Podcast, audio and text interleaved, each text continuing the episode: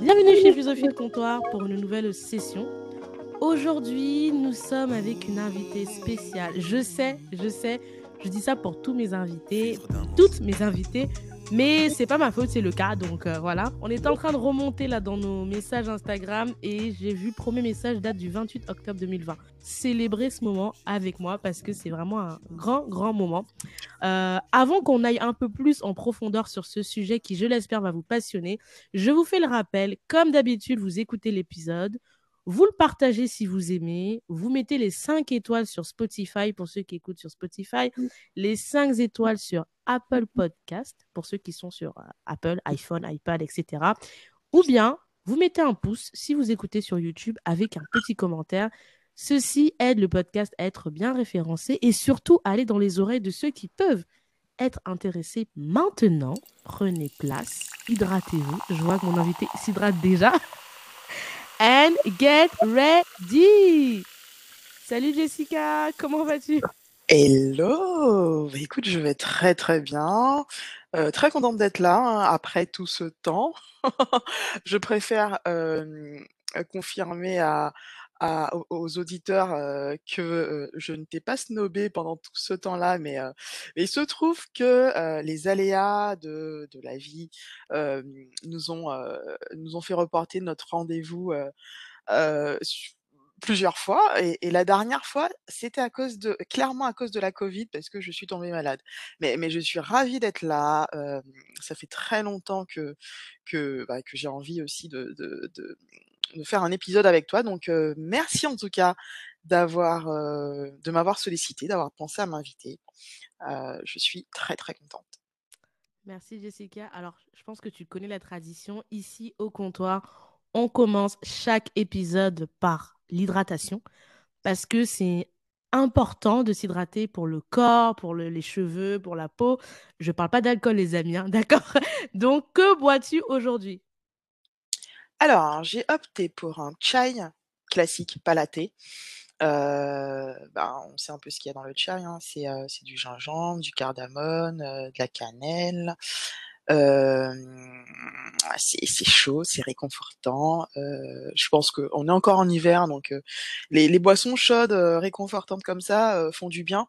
Et puis, on va pas nier les, les, comment, les, les bénéfices de, de certains composants hein, du coup du chai, le gingembre, hein, anti-inflammatoire, tout comme la cannelle notamment.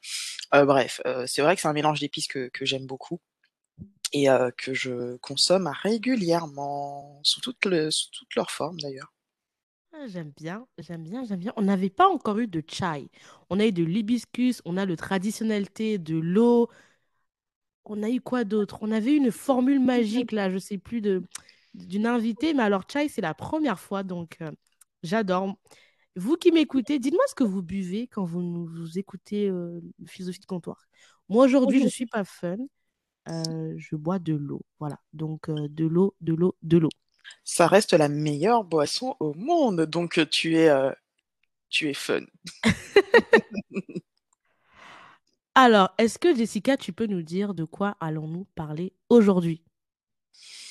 De quoi on va parler? On va parler de, de santé mentale, on va parler d'Happiness Therapy, euh, qui est ma plateforme, euh, ma plateforme, enfin une plateforme en tout cas que j'ai lancée à destination des femmes afrodescendantes. Euh, je pense qu'on va parler euh, globalement euh, du, sujet de la santé mentale, hein, euh, qui est un vrai sujet, encore plus depuis la Covid, même si ça, a toujours été un vrai sujet. mais je pense que ça, a été mis au centre des discussions euh, depuis deux ans et, euh, c'est une bonne chose. c'est une bonne chose. Euh, ça va œuvrer à la déstigmatisation du sujet. Donc, euh, voilà, je pense que globalement, on parlera de ça. On parlera certainement de... Euh, je, je, vais en profiter pour faire un peu de sensibilisation sur le sujet de la santé mentale. Je vais peut-être parler aussi de mon expérience personnelle avec la thérapie. On va commencer par là d'ailleurs, c'est ce que j'allais te dire. On va commencer par, ça. Je vois Jessica me regarde en mode OK. on dive in tout de suite. Vous connaissez. Alors, pour cet épisode, vous avez la boisson, je pense qu'il est de nécessité de prendre un cahier et un stylo. Vous connaissez ici quand on vient, on est actif. Vous pouvez prendre des notes de choses qui peuvent vous aider dans votre vie personnelle euh, ou pour quelqu'un d'autre d'ailleurs. Alors, comme j'ai dit au début de l'épisode, Jessica, euh, quand j'ai créé mon podcast, il y avait des thématiques que je voulais absolument aborder au podcast et la santé mentale, ça faisait vraiment partie de mon top 3 de mmh. sujets euh, que je voulais aborder parce que comme tu l'as dit, moi j'ai créé mon podcast en plein Covid, donc c'était, je me sentais pleinement concernée. Et je t'ai découvert via ton podcast d'ailleurs, parce que tu as un podcast. Et c'est comme ça que je t'ai contacté. Et du coup, comme je le disais à Jessica en off, on est dans des temps qui sont très, très anxiogènes et qui risquent de l'être encore très longtemps avec tout ce qui se passe dans l'actualité. On sort de la pandémie et là, on va dans une nouvelle potentielle crise.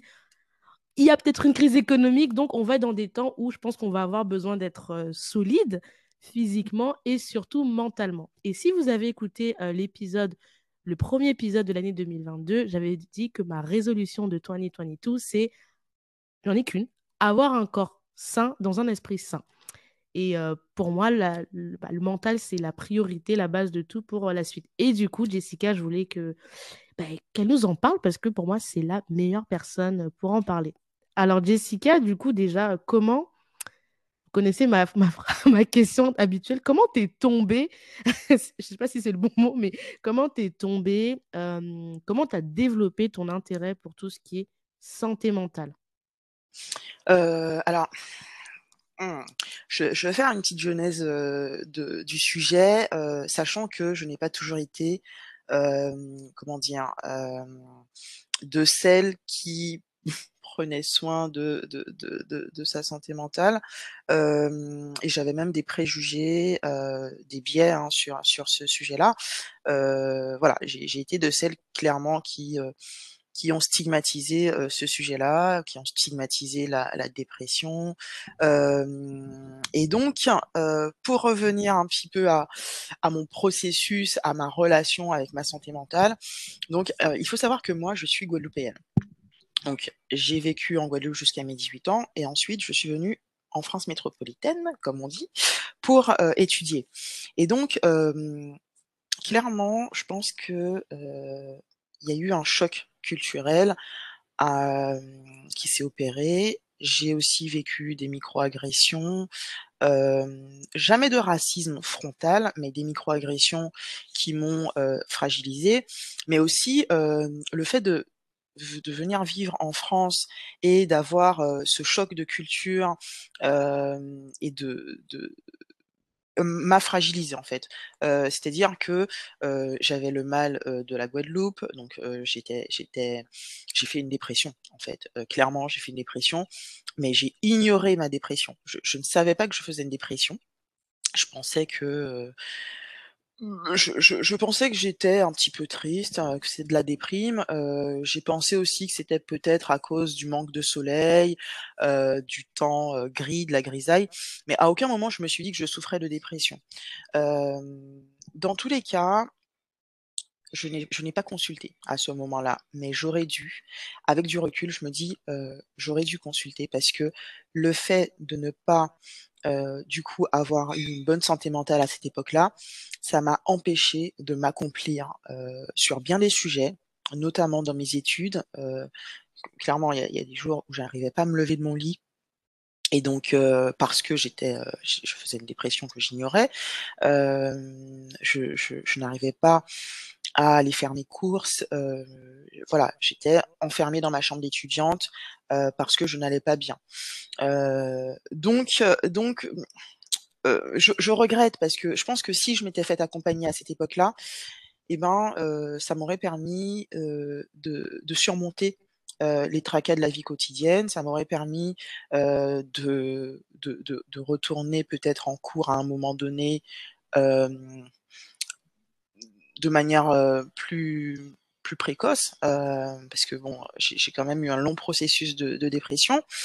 Donc voilà. Bon pas de place pour les regrets. Dans tous les cas la vie m'a amené finalement à consulter parce que j'ai eu un petit ami violent. Et j'ai consulté à, après après ma rupture pour comprendre pourquoi j'ai été vers cette personne-là, pour comprendre aussi, pour pour aussi déculpabiliser, d'avoir été avec quelqu'un de violent, heu, parce que j'ai pas arrêté de culpabiliser en me disant que c'était de ma faute. Heu, or ce c'était pas de ma faute, hem, en tout cas pas entièrement. Dans tous les cas, cette thérapie-là m'a permis de, de me connaître davantage, de savoir, bah, qui j'étais, d'augmenter mon estime de moi-même parce que clairement j'avais vraiment un défaut d'estime de moi, heu et c'est d'ailleurs pour ça que je me suis tournée vers, heu, cette personne.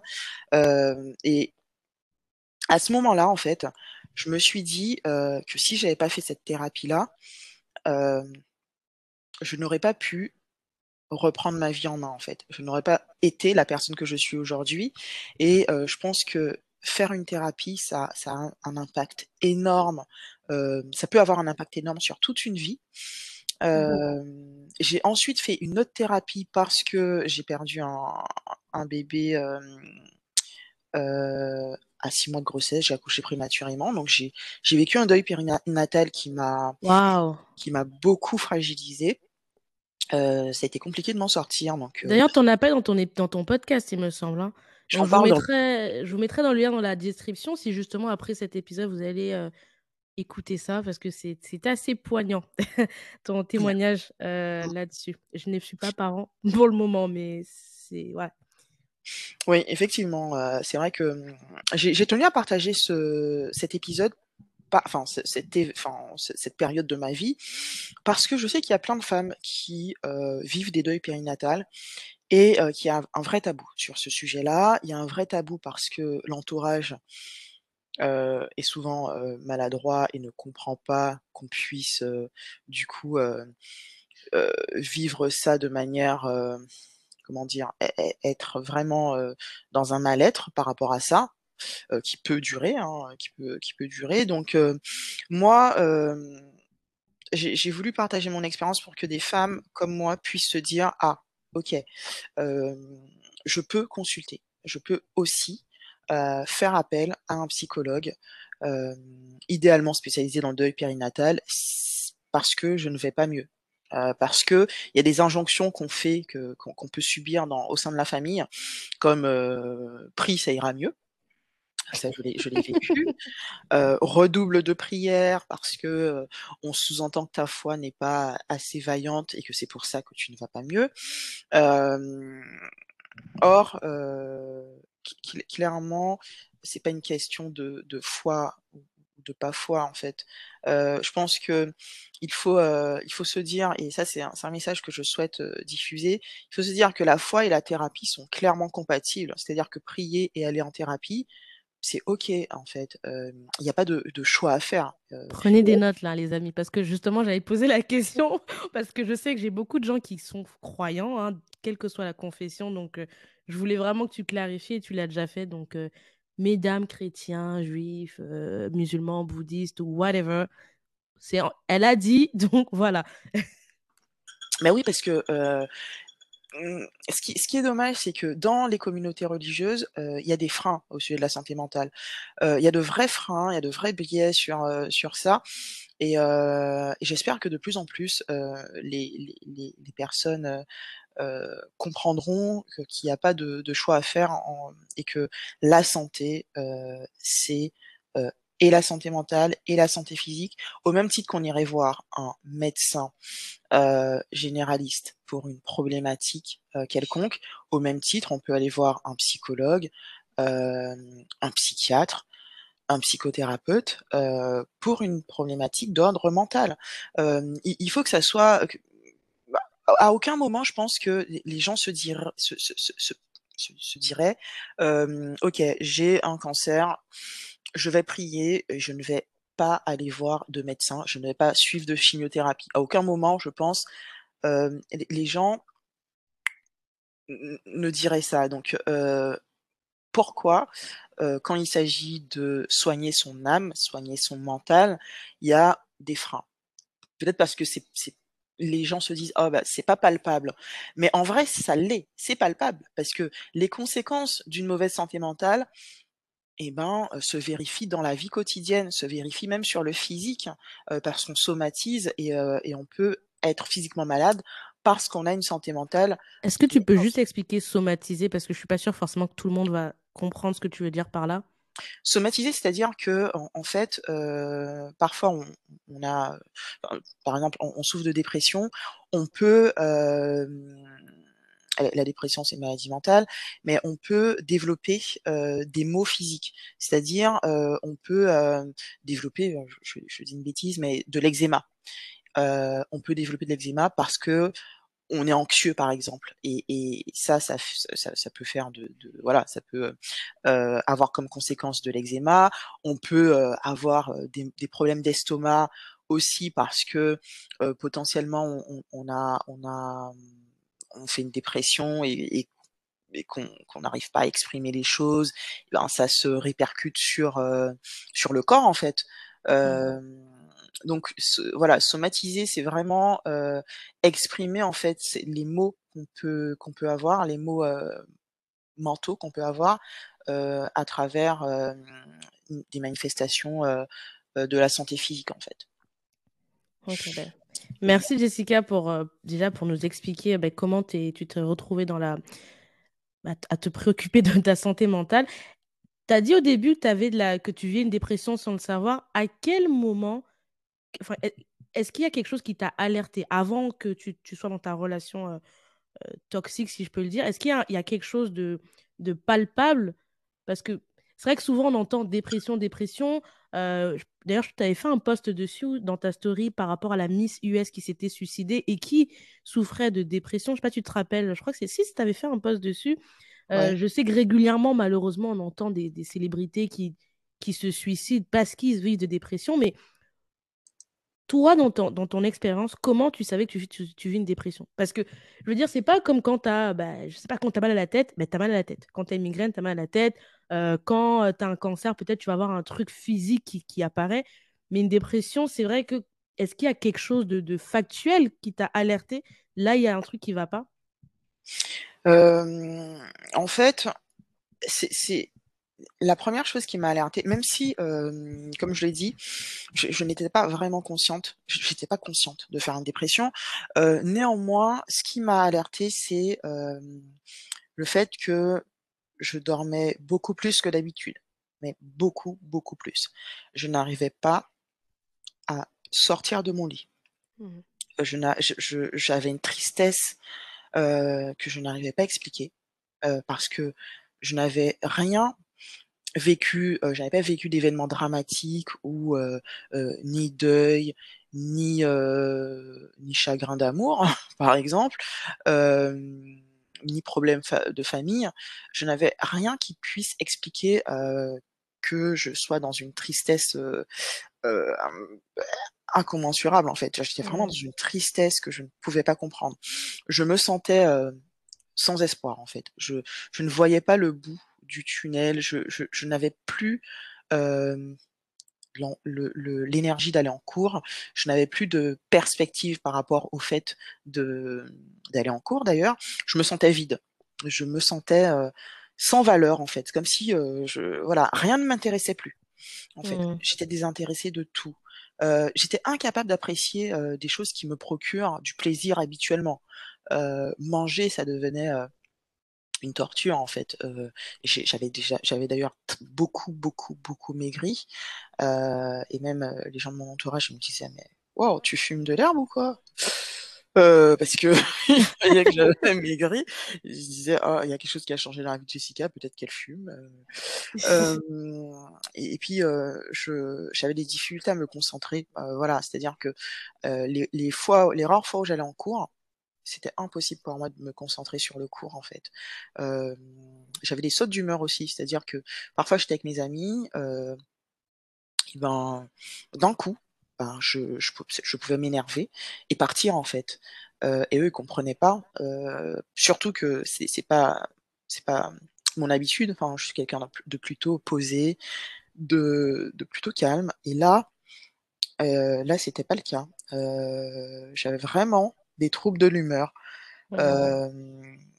J'annulais des rendez-vous du jour au lendemain, parce que je je je pouvais pas sortir de chez moi, en fait. C'est-à-dire que je prenais rendez-vous avec une amie, pour aller sur Paris. finalement, l'heure d'avant, j'annule le rendez-vous parce que je je me sentais très anxieuse, je je me voyais pas affronter, le métro, les personnes, la foule, voilà, tout devenait difficile, en fait. Tout mmh. devenait difficile et donc c'est comme, et donc clairement la définition de la santé mentale, c'est, enfin, maintenant avec le recul, quand j'analyse mon cas, je me dis effectivement ma santé mentale n'était pas bonne à cette époque-là, mmh. parce que avoir une bonne santé mentale, c'est se sentir bien, c'est s'accomplir dans son, dans, dans ses, dans ses projets, dans sa vie personnelle, c'est être en mesure de surmonter les tracas de la vie. Mmh. quotidienne, enfin pour le coup, enfin, moi aller enfin, tout, tout, était difficile pour moi. Tout était difficile. Euh, tout était stressant. Mmh. Euh, alors que normalement, quand tu as une bonne santé mentale, les, les facteurs de stress, euh, tu peux euh, facilement euh, aller outre en fait.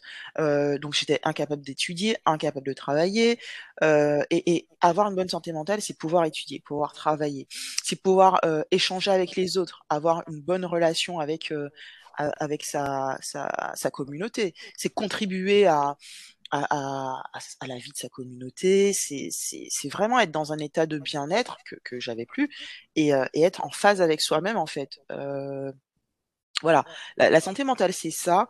Et, et, moi à l'époque, euh, je n'étais pas du tout dans ce dans cet état-là. Euh, même l'année dernière, j'ai fait, euh, j'ai fait une dépression et euh, là, par contre, j'ai su identifier que je faisais une dépression et j'ai consulté assez rapidement une psychologue. mais mais, mais c'est pas si simple parce que au début, j'ai même eu tendance à nier le truc. Je me suis dit mais, mais, Jess, pourquoi tu aurais tu ferais une dépression? Aujourd'hui, tout va bien pour toi. Euh, il n'y a aucune raison que tu fasses une dépression. Mmh. Euh, effectivement, il n'y a, a, pas forcément d'éléments déclencheurs, même si euh, finalement j'ai compris euh, pourquoi j'avais fait une dépression en 2021. C'était plus parce que j'avais un, j'avais plus de relation avec avec mes amis à cause de la Covid, du contexte Covid. Ah, et, ça.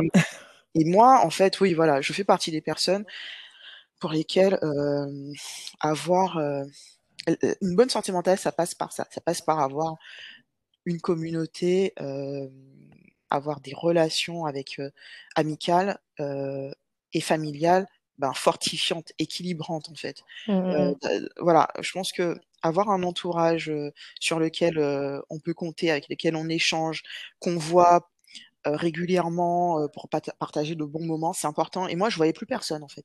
Je voyais plus personne. J'avais déménagé en plus euh, parce que j'avais fait construire ma maison. Je, je, je suis allée dans un dans un dans un village campagnoir. Bref, tout ça m'a déséquilibré et, et, et c'est vrai que c'est important d'être alerte sur ces sur ces choses-là parce que j'aurais pu laisser j'aurais pu ne pas consulter. et qui sait ce qui se serait passé parce que j'avais quand même eu des idées suicidaires à l'époque. Waouh. Ah oui, quand même. Donc, tu allé jusqu'à. Ok. Mmh. Et j'allais poser parce que, bon, elle vous a dit au début, Chica, que elle est guadeloupéenne, c'est une femme noire. Et moi, je voulais t'inviter ici parce que bah, sur le podcast, je mets principalement en avant des femmes afrodescendantes, mais pas que. Et c'est vrai que moi, quand j'avais découvert ton podcast, ça avait été vraiment un truc de ouf pour moi parce que avant, pour tout ce qui concernait le contenu sur la santé mentale, j'avais l'impression que j'en trouvais, mais de, la partie anglophone. Ou bien en France, honnêtement, je trouve qu'il y a pas mal de contenu sur tout ce qui concerne la psychologie, le bien-être, enfin tout ce qui est relatif à ces choses-là mais il n'y avait pas une spécificité quand tu es une personne noire. Et c'est vrai qu'en écoutant ton podcast et en te suivant après sur Instagram, j'aime bien parce que tu parles de sujets qui peuvent être parfois spécifiques à une personne noire. Parce que bon, déjà, pour ceux qui écoutaient mon épisode de la semaine dernière, quand tu es une femme dans le monde, c'est une condition particulière. Je ne dis pas que c'est une condition négative ou positive, mais c'est une condition qui peut avoir un impact sur déjà bah, hormonalement, euh, pas eu de naissance, il y a la maternité pour celles qui sont mères, pour celles qui sont pas mères. Il y a toute un, une identité, on va dire, quand t'es femme qui est déjà à part. Et quand t'es une personne noire, c'est... Bref, vous connaissez. Je pense que j'apprends rien à personne. C'est parfois des micro-agressions, parfois euh, une représentation qui est pas forcément à la, à la hauteur de qui on est. Enfin, c'est des incompréhensions, même parfois entre, entre personnes noires, même de la même famille. Enfin, c'est, c'est vraiment être noir, c'est une spécificité quand même qui, qui peut avoir une importance sur la santé mentale. Et moi, je voulais savoir, euh, ben, là, de toute ton expérience personnelle, est-ce qu'à un moment donné, tu as été en contact avec d'autres femmes comme toi qui ont traversé des moments peut-être de dépression ou des moments un petit peu euh, compliqués? Euh, avec qui tu pouvais te sentir euh, appartenir à une communauté Parce que j'ai maintenant, c'est un beaucoup, beaucoup, on en parle beaucoup plus, mais je sais qu'il y a quelques années, on parlait pas vraiment de santé mentale dans les communautés afro. J'ai l'impression. Après, je parle de ma connaissance. Je sais pas si c'était le cas, mais j'ai l'impression que c'est. Je l'ai beaucoup vu avec le, enfin avec la pandémie, mais avant pandémie, je voyais pas autant de discussions sur l'importance de la santé mentale, affronter les traumas pour ceux qui ont, etc. Et j'ai l'impression que maintenant, avec la pandémie, c'est comme si un truc qui a explosé, qui s'est euh, démocratisé. Donc, je sais pas. Euh... Ouais, ouais, je suis d'accord. Euh, il y a une vraie démocratisation euh, de ce sujet-là depuis la Covid. et même, moi, en fait, j'avais lancé d'abord Thérapie pour Afrodescendantes. C'était un, blog sur lequel je parlais du sujet de la thérapie euh, et de développement personnel. Et euh, petit à petit, j'ai commencé à échanger avec des femmes noires euh, qui, commencent, qui, qui commençaient à s'intéresser à, à, ce sujet-là et qui me disaient ouais c'est chiant parce que en France on n'a pas de ressources et c'est ce que j'avais remarqué, hein, et c'est pour ça que j'avais lancé Thérapie pour Afrodescendantes, on n'a pas de, de, de, représentation de femmes noires euh, euh, qui ayant euh, une dépression ou faisant appel à, un thérapeute. Euh, alors que qu'aux États-Unis c'est le cas, il y a quand même une belle représentation sur ce sujet-là.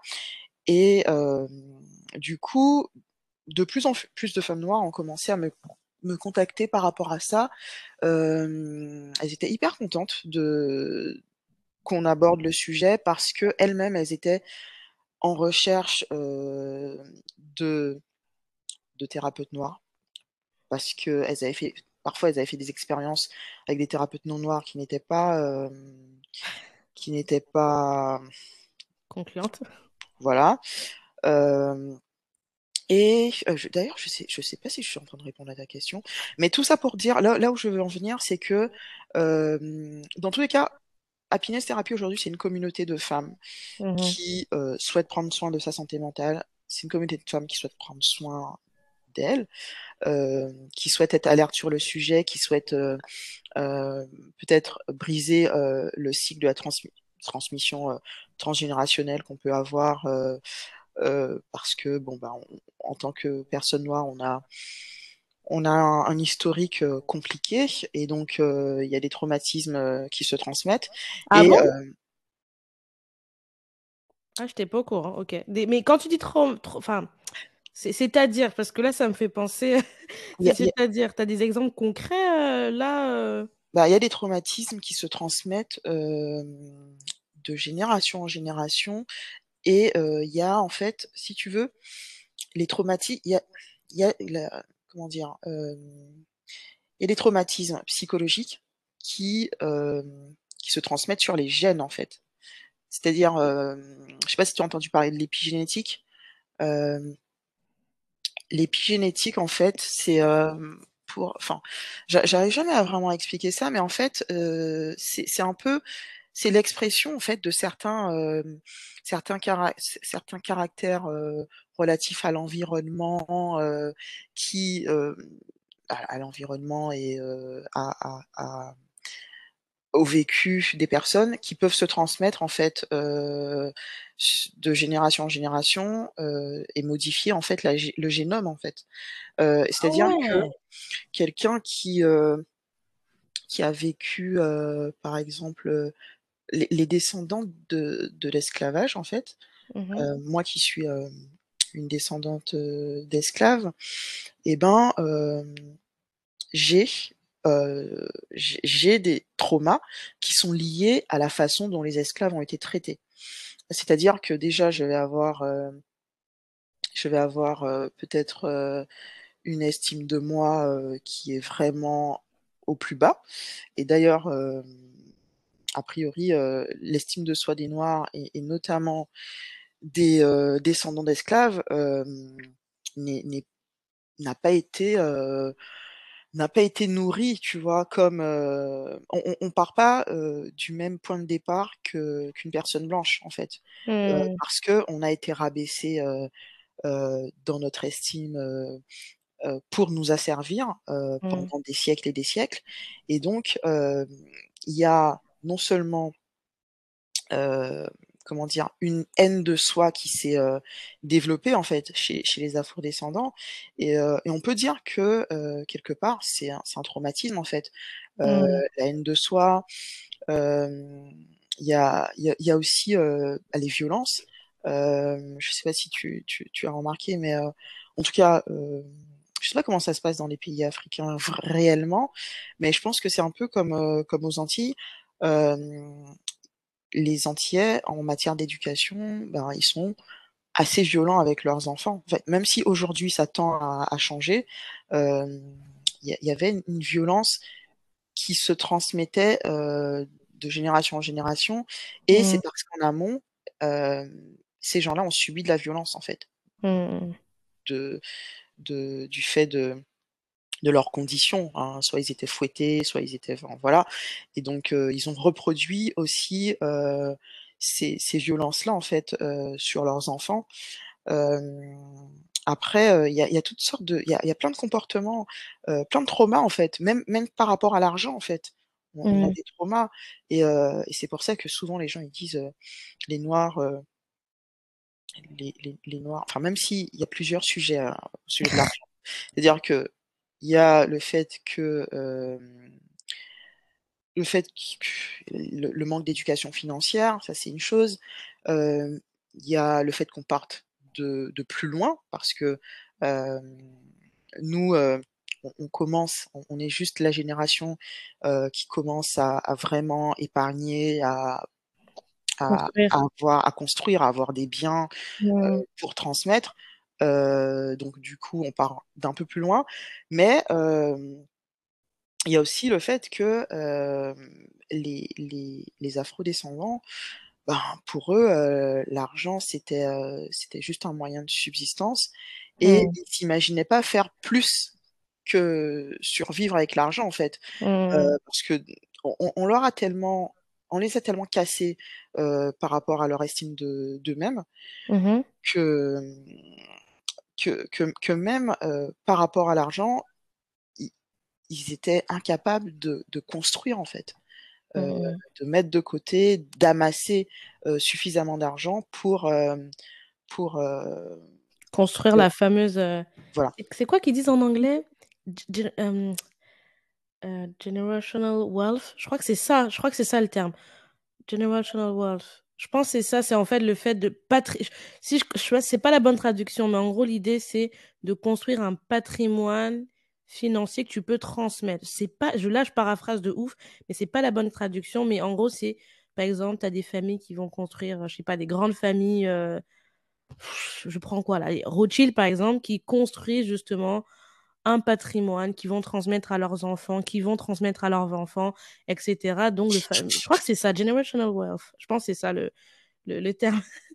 Donc hem, voilà, mais du coup, juste pour revenir à la question dont je te posais, c'était de savoir, du coup, en fait, i Oh plate j'ai même pas répondu à ta non, question. non, non, mais de toute façon, c'était tellement intéressant que j'ai pour ça que j'ai pas voulu couper parce que je trouve qu'on personnellement, j'apprends et je pense qu'on apprend vraiment là de ce que tu dis. Hem, du coup, en fait, ta plateforme, elle est née du fait qu'il y avait des femmes noires en France qui ne trouvaient pas d'autres personnes comme elles qui vivent des pas des soucis, mais qui vivent des des des des chutes dans la santé mentale de temps en temps, en fait. Heu, en fait, hem, ma plateforme est née ouais, c'est en quelque sorte ça. Hem, d'une, je me suis dit, «Tiens, déjà, il y a un vrai tabou dans les communautés noires sur le sujet de la santé mentale, donc ça serait bien de, de mettre le sujet, sur la table. Mmh Ensuite, je me suis dit en parlant avec des des femmes, j'ai vu qu'il y avait un besoin de Mmh mh. femmes noires de consulter des psys noirs, et je me suis dit que ça serait pertinent de lancer une plateforme qui regroupe des psys noirs, pour les les les personnes qui veulent, du coup consulter un psy noir. C'était c'était le bénéfice était à 2 niveaux. Pour les psys noirs Mmh mh. et les thérapeutes noirs, ça leur permet d'être visibles pour les gens Mmh qui les mh. cherchent. Parce que c'est pas forcément facile de trouver, heu, tu trouves tu tapes, heu, thé thé psychologue noir, tu vas pas tomber sur, heu, sur un listing de thérapeutes, voi voilà Mmh mh. et aujourd'hui, c'est ce que je propose avec Happiness Therapy, c'est que c'est qu'on puisse, heu, d'1 à travers la plateforme, avoir un listing de thérapeutes, afro-descendants, du coup en France métropolitaine, ou ou aux Antilles. Heu, c'est qu'on puisse aussi prendre rendez-vous avec eux directement en ligne et payer, heu, sur la plateforme Happiness Therapy, heu, de manière à, à avoir, à faire une une visio-séance. Je promeus les visio-séances parce que Ah! OK. je je promeus les visio-séances parce que du coup, c'est vrai que ça ça a un vrai bénéfice. Les les freins relatifs à la à géographie, est gommé, heu, parfois, c'est pas forcément évident de faire la démarche de Se déplacer. de se déplacer. Surtout quand on a des freins, a priori sur, heu, sur la thérapie. Heu, être dans son cocon, heu, dans sa zone de confort, pour sa ses ses séances, c'est bien aussi et Mmh. puis, la la covid a aussi, démocratisé, la la téléconsultation donc donc c'est aussi un un bien. Voilà, il y a pas eu que des effets négatifs, hein, heu, heureusement, heu, par rapport à la covid et voilà donc je voulais principalement répondre aux besoins de des des femmes noires qui veulent consulter un thérapeute noir. Parce qu'elles ont souvent, parfois fait des des expériences, négatives, parce qu'elles ont envie de de parler avec des femmes, qui comprennent leurs expériences en tant que femmes noires. Qui comprennent le fait qu'elles soient en proie parfois à des micro-agressions. Parce que, il faut savoir que, parfois, certains thérapeutes non blancs ne comprennent pas ces ces notions de micro-agression, de racisme et parfois eux-mêmes, ils reproduisent du racisme, au sein dans le cadre de la de de de la thérapie, en fait. Et donc ça, c'est une violence supplémentaire, surtout que quand on fait une thérapie, on n'est pas là pour éduquer le thérapeute. On pas Ah! Ça, voilà. c'est clair. Heu, quand quand quand tu as des personnes qui te disent, heu: «Ben, ouais, j'ai fait j'ai fait j'ai contacté un thérapeute et heu, le problème, c'est qu'à chaque fois, il était obligé il me disait des choses du genre, heu: "Ah! Ah donc heu, vous avez pu faire des études malgré votre, heu" enfin, je veux dire, les gens comme vous, d'habitude, ils font pas trop d'études, enfin, tu vois? Ah là là là là, la France, il faut grandir là-dessus. On est en 2022 par contre, s'il vous plaît. Voilà Non, là, c'est trop. des choses, heu: «Ah ben, c'est étonnant que vous, vous vous fassiez pas partie d'une famille nombreuse, heu, vous êtes que 2 enfants? Ah oui, c'est étonnant parce que d'habitude, c'est des des smala, enfin des des voilà, c'est 5-6 enfants». Voilà, je dis pas que tous les thérapeutes non blancs non noirs, pardon, ça. reproduisent des discriminations, des micro-agressions. Non, bien sûr. Mais bon, heu, voilà, il y en a qui sont pas sensibilisés au sujet de la de la discrimination, et qui reproduisent des choses et Mmh. le but aussi, c'est je pense qu'il faut être éclairé, aujourd'hui, c'est important qu'on recherche en tant que personne noire des es des espaces safe, en fait, des espaces où on on on on ne on n'est pas potentiellement en proie à du racisme ou à des discriminations alors qu'on va se faire soigner. Et même, hein, sur les professionnels, de la santé physique, hein, heu, je sais qu'il y a des listes, qui circulent de thérapeutes afro, enfin de thérapeutes, de médecins, de gynécologues, heu, afro, hem, parce a il y a des personnes qui, font face, parfois à des encore à des discriminations, heu et heu, sur sur ces sujets-là. Non, mais ça, c'est un réel truc, hein. De toute façon, tous les ans, je pense qu'il y a tout le temps des études qui montrent, par exemple, que quand une femme noire, j'avais vu ça, une des femmes noires quand elles sont enceintes, qu'elles sont moins bien traitées et qu'elles elles potentiellement, elles ont plus de risques de d'avoir une grossesse à risque que, des femmes, caucasiennes ou d'autres communautés. Donc, je veux dire, à un moment donné, les études bon, c'est des études qui sont pas faites en France parce qu'on n'a pas le droit aux aux études ethniques, mais, voilà, c'est des choses qui sont prouvées, donc, qui sont prouvées, à côté au UK, aux États-Unis de l'autre côté, donc voilà. Et puis, je pense qu'on a tous, pour ceux qui on a tous vécu une expérience médicale qui était pas forcément à la hauteur, heu, voilà, donc ça ça après c'est c'est je je veux bien croire que même chez le psy, ça va être la la même chose et du coup, hem, donc tu crées cette pla donc du coup, au début, c'était un blog, après tu fais donc tu fais le blog, après le blog, tu crées vraiment ta plateforme, c'est ça? Tu l'as lancée quand ta plateforme déjà? Heu, je crois qu'elle a été lancée en janvier 2021. OK, donc elle a 1 an là, elle a plus d'1 an, plus d'1 an, Ouais, ouais, 2000 elle a plus d'1 an. Sachant que bon, j'ai quand même, mis un peu en suspens la plateforme en 2021 à cause de de de ma dépression puisque à à côté de l'happiness thérapie, heu, bah, faut savoir que je suis, je travaille dans une compagnie d'assurance, donc je je ne fais pas qu'happiness thérapie à temps à temps complet.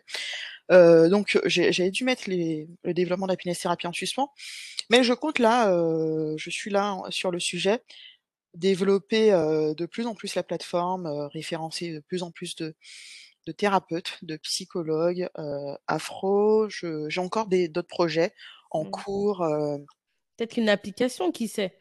Ça serait cool. Ben, o ouais, ouais, ouais, ouais, c'est, heu, idéalement, enfin, je je voudrais que ça soit, heu, une plateforme hyper pratique et et ouais, une application, ça serait, heu, ça serait le rêve. Malheureusement, j'ai eu quelques soucis avec mon développeur, donc, ça ça ça m'a ça m'a ralenti sur, sur, le développement de la plateforme. Mmh. Mais ouais, je réfléchis, peut-être à lancer, peut-être un une cagnotte communautaire, dans dans ce sens-là pour, heu, pour m'aider à développer, heu, une application. Bon, là là, c'est encore, au stade de de l'idée, heu, Mmh. je réfléchis activement à ça parce que j'aimerais vraiment que, hem, Happiness Therapy devienne la référence pour les afro-descendants en matière de, heu, santé mentale. Je souhaite que, voilà, que la plateforme quand quand on quand quand un afro-descendant se dit, «Tiens, je dois chercher un psy», qu'il se dise tout de suite: «Happiness Therapy», tu vois?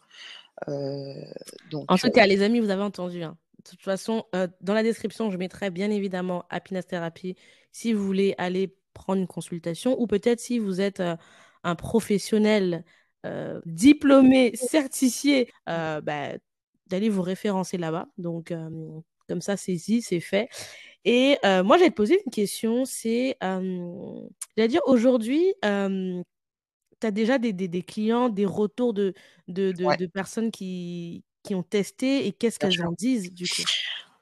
Oh là je dis «elles», mais ça peut être «il» aussi, hein, mais on va dire coup Mmh, bah, en fait, j'ai que des femmes qui sont passées via la plateforme. Cela dit, j'ai quand même des psys qui m'ont dit que qu'il y avait des hommes qui, heu, qui sont venus de la part d'Happiness Therapy, mais qui qui sont pas passés par la plateforme, qui ont contacté directement les psys, Mmh suite à des lives, par exemple. J'ai des retours, j'ai beaucoup de retours. J'ai beaucoup de personnes qui me disent, typiquement, la semaine dernière, j'ai eu un retour d'une, d'une femme qui m'a dit, qui m'a dit, bah, qui m'a dit: «Merci, encore Jessica pour, parce que, heu, grâce à la plateforme Happiness Therapy, heu, j'ai fait, heu, la démarche de, bah, déjà de vous contacter.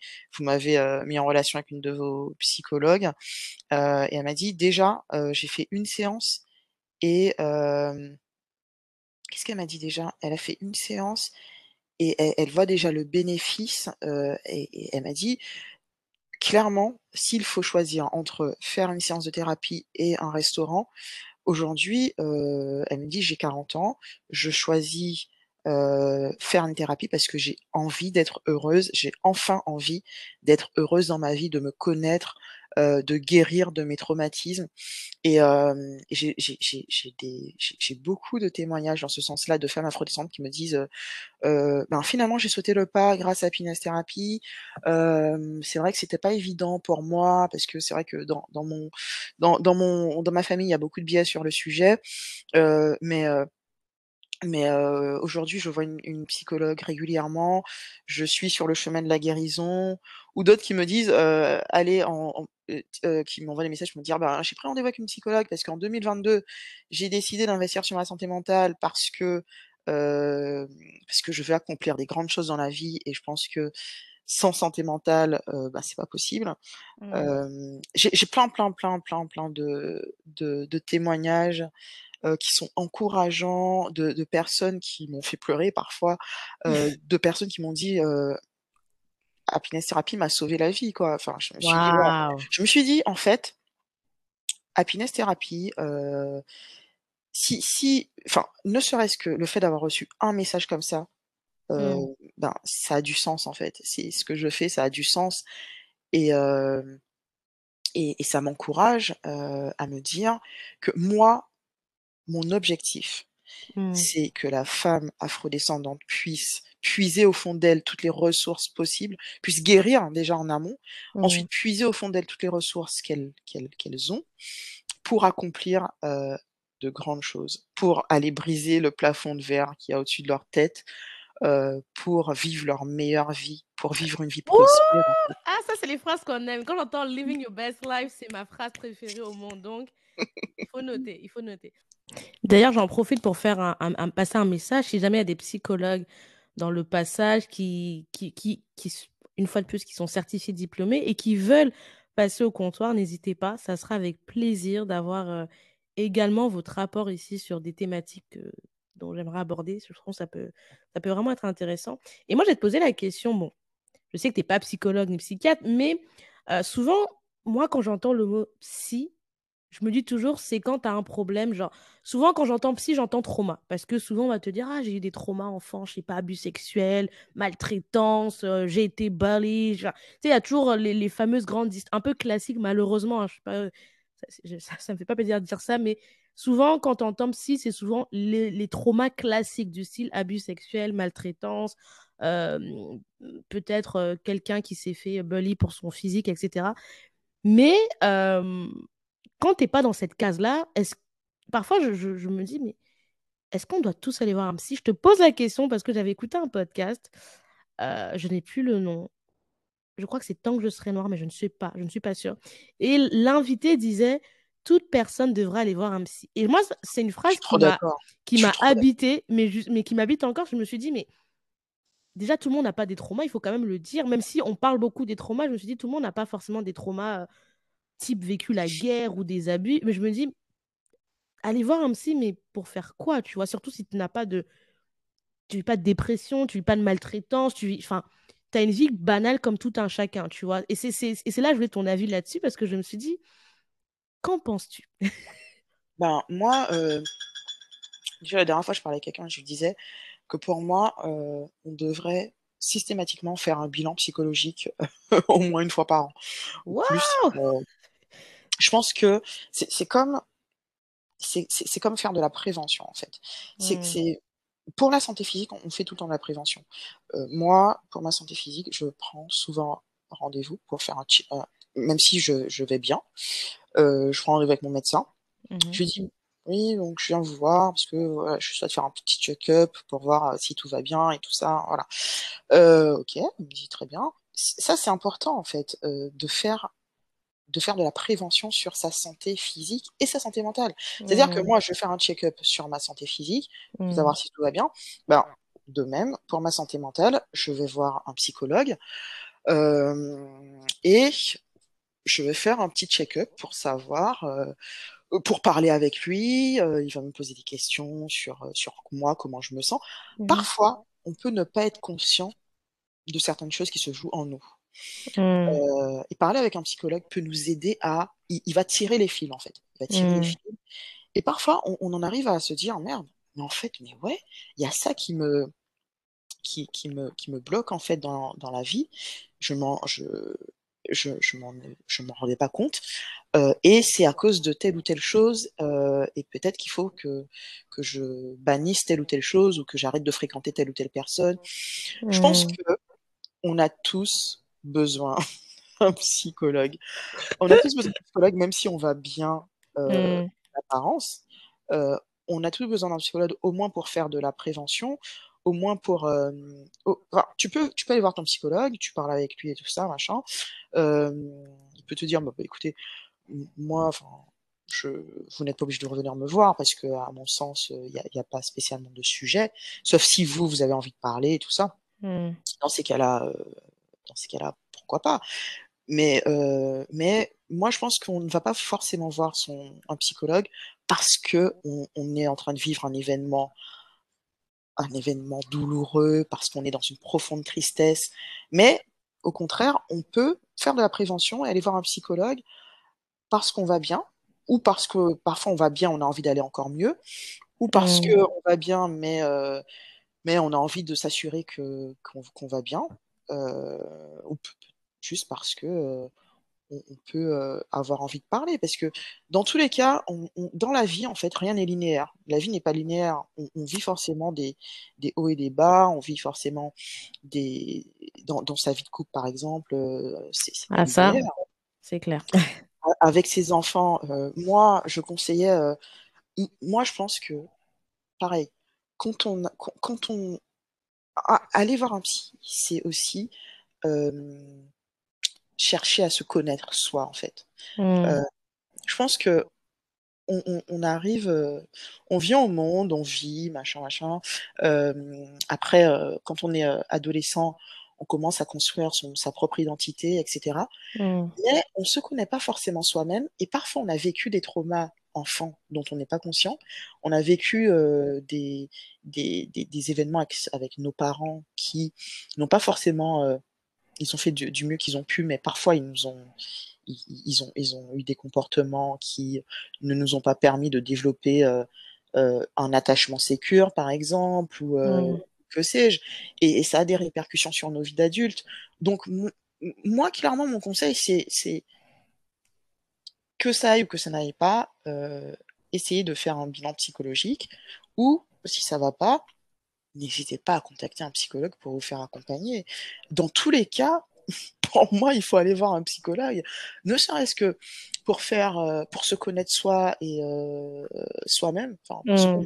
ce qui est important dans la vie, se connaître soi-même pour, heu, être en mesure, dans sa vie de tous les jours, de poser des limites de fréquenter les bonnes personnes, de Mmh. de se dire, «Ouais, moi clairement, je m'aime suffisamment pour arrêter de fréquenter telle ou telle personne qui ne fait pas du bien à ma santé mentale».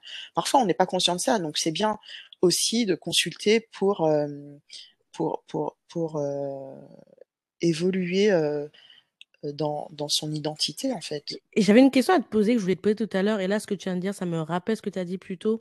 Au début de l'épisode, tu disais que justement, heu, bon, tu as vécu une, dépression quand tu en, hem, en à la capitale. J'aime pas le terme métropolitaine, mais bref, faudrait qu'on trouve un terme. Oui, À la oui, je sais. capitale, Ouais, hem, c'est vrai. Parce que je sais que là, si le Moicast, il passe ici, il va m'in il va m'insulter, il aime pas qu'on dise ce mot, donc trouvez dites-moi un terme pour parce que j'aime pas dire les DOM-TOM et la France métropolitaine, trou aide aidez-moi à trouver une un bon phrasé. Beh, vous êtes à la capitale et heu, tu as dit que par la suite, tu étais dans une relation avec, heu, un, un homme qui était, heu, qui savait Seigneur, j'arrive plus à parler français, qui s'est avéré être, heu, toxique, violent, hein, si j'ai bien compris Mmh. et par la suite que tu as vécu récemment une autre dépression. J'avais une question, est-ce que quand tu as consulté, heu, d je sais pas si tu as des différents, heu, psychologues, est-ce que tu as trouvé que peut-être dans ta famille, il y avait peut-être déjà, une une génétiquement ou heu, un historique, propre, à la à la dépression, quoi que ce soit?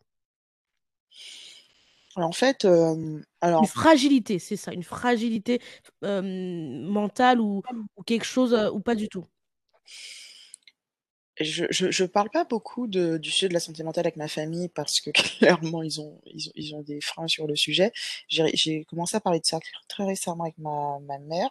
Néanmoins, hem, d'après ce que j'ai pu observer, je pense qu'effectivement, heu, il y a y a des des personnes dans dans ma dans ma famille qui ont fait des dépressions, hem il y en a une qui avait consulté, heu, une de mes tantes qui avait consulté, hem, il y en a qui n'ont pas consulté. J'ai un oncle qui qui qui a des problèmes de santé mentale, et qui qui est notamment alcoolique et cetera. Hem, je pense que bien sûr, hein, dans dans ma famille, il y a des il y a il y a des fragilités et que heu, qui qui a eu, qui qui a eu des dépressions, qui a de l'anxiété aussi. A Mmh. beaucoup d'anxiété dans ma famille, et moi aussi, heu, je je souffre d'anxiété. Hem, donc heu, donc oui, enfin, c'est peut-être pas un hasard si si, j'ai fait, déjà des dépressions donc Mmh. oui et je pense que c'est il faut il faut souvent a regarder dans son histoire personnelle, Mmh. et chez sa famille pour, pour se rendre compte que la la dé la dépression aussi ça, c'est ça se ça se transmet en fait. Mmh. Heu, il y a des il y a des familles, heu, où les gens sont sont dépressifs, il y a des familles, heu, où tu peux trouver, enfin voilà, aujourd'hui, peut-être il y a de la schizophrénie, mais il y a eu de la schizophrénie peut-être, sur, des générations av d'avant. Ouais, dans dans mon cas, il y a y a y a y a un sujet sur, sur la santé mentale Mmh. qui n'est qui n'est pas forcément, Traité. hem, traité, ouais. Et j'allais te poser une autre question parce que c'est un post que tu avais fait récemment qui m'a énormément parlé. C'était ah j'ai faut attends, est-ce que je vais prendre mon iPhone et te dire, je crois que c'était un post sur femme noire, il f tu Mmh. pas être forte ou un truc comme ça. C'était quoi le post exactement? Et c'est un post qui m'a énormément parlé parce que, heu, moi je fais partie des gens qui déjà, il y a quelques années, disaient que je ne trouve pas cute. Je n'ai jamais adhéré au hashtag strong black woman. C'est vraiment un truc qui m'a souvent agacée et et quand j'ai vu ton ha ton post, je me suis dit: «Il faut vraiment que je t'en parle» parce que, hem je trouve que, bon alors moi c'est mon expérience personnelle, donc je sais pas, toutes les femmes noires seront pas forcément d'accord, mais là je parle vraiment en en mon nom, Mmh. qu'en tant que femme noire, la santé mentale est pas enfin, on commence à en parler, mais je trouve qu'il y a une espèce de pression mentale parce que tu es tellement poussée dans tes retranchements par la vie à être entre guillemets «forte», aller sur tous les fronts que le jour où tu es en mode: «Ah ça va pas», limite tout le monde en mode: «Mais comment ça, ça va pas?»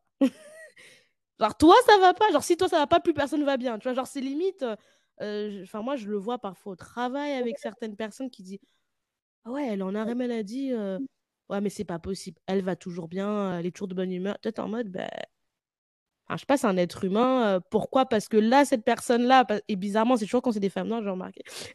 Là Ah bizarrement ouais? j ah ouais j'ai remarqué souvent, hem, dans tous mes emplois, quand j'ai quand il y avait une femme noire qui était en arrêt maladie, il pouvait en avoir plein de femmes, hein, en arrêt maladie, mais quand c'est une femme noire, c'était plutôt source de suspicion. Genre, heu: «Non, mais non, je pense que c'est pas vrai, non, heu». Ah oui, Alors que y a il y a tu des biais sur les femmes, tu femmes vois? Tu as plein d'autres femmes qui étaient blanches, maghrébines, asiatiques, qui étaient en arrêt pour plein de raisons et personne questionnait. C'était en mode: «Je pense qu'elle va pas bien, ouais. Non, je pense qu'elle vit des moments très difficiles avec son conjoint, c'est» mais l'autre femme noire, en mode direct, tu sens qu'il y a un doute. Et je me suis posé la question de est-ce que les femmes noires, on doit peut-être beaucoup plus verbaliser justement le parfois la fragilité mentale du fait que, bah, voilà, là ça va pas, là j'ai besoin de souffler, là vis un burn-out, là vis un décès, moi je sais que ton épisode sur le le le deuil prénatal m'a choquée, parce que je connaissais pas du tout et que justement je me suis dit: «Mais combien de femmes ont vécu ce genre de truc, mais on ne sera jamais au courant?» parce que, bah, je sais pas, peut-être qu'elles en parlent pas, elles ont honte ou ou c'est pas évident, enfin, tu vois? Et et je me suis posé cette question-là de c'est pour ça que j'avais aimé ton post sur, heu, tu n'as pas forcément à être forte parce que je trouve que le mot forte parfois, ça a un peu ce côté un peu super héros invincible, comme s'il peut rien t'arriver et c'est Bah pour ça que je trouve que c'est toujours à double tranchant de dire bien sûr. strong, qui n'est pas négatif, hein, je pour ceux oui, qui écoutent, c'est pas pas du tout négatif. hein, mais voilà. Mais mais c'est du positif toxique, en fait. Ah. Hem, c'est du positif toxique et heu et et moi, c'est vrai que je je souhaite vraiment que que les femmes noires, hem, enfin, déjà, il y a il y a un vrai stéréotype de la femme, noire forte, et d'ailleurs, je je l'ai pas évoqué tout à l'heure là, mais je voulais parler du du syndrome méditerranéen, qui qui qui qui, heu, qui empêche, heu, qui a empêché pas mal de femmes, enfin, ça ça me fait penser toujours à au cas de la jeune femme qui était décédée, alors qu'elle avait appelé en fait, heu, les, secours. Comment elle s'appelait déjà? je sais plus. Ah, c'était passé à la télé, ces histoires. Je me rappelle, ça avait fait le tour de, de... pas mal de médias, malheureusement. Mais oui, j'oublie comment elle s'appelait. tout ça parce que les professionnels de la santé euh, se disent que les minorités, euh, et, et, notamment les Noirs, euh, exagèrent toujours dans, dans leur... Là, là je, je, fais juste un, un, un, petit parallèle comme ça, parce que je, je souhaite... Genre, c'est important comme sujet. et ça, me fait revenir à ce que je disais avant. C'est pour ça qu'on fait attention. C'est important de faire attention aux, professionnels de santé qu'on va voir, parce qu'il y a, beaucoup de stéréotypes de la part des, gens sur, les, personnes noires. Il y a déjà ce syndrome méditerranéen qui, a coûté la vie à, une jeune femme. Et le syndrome de la femme noire forte, je pense que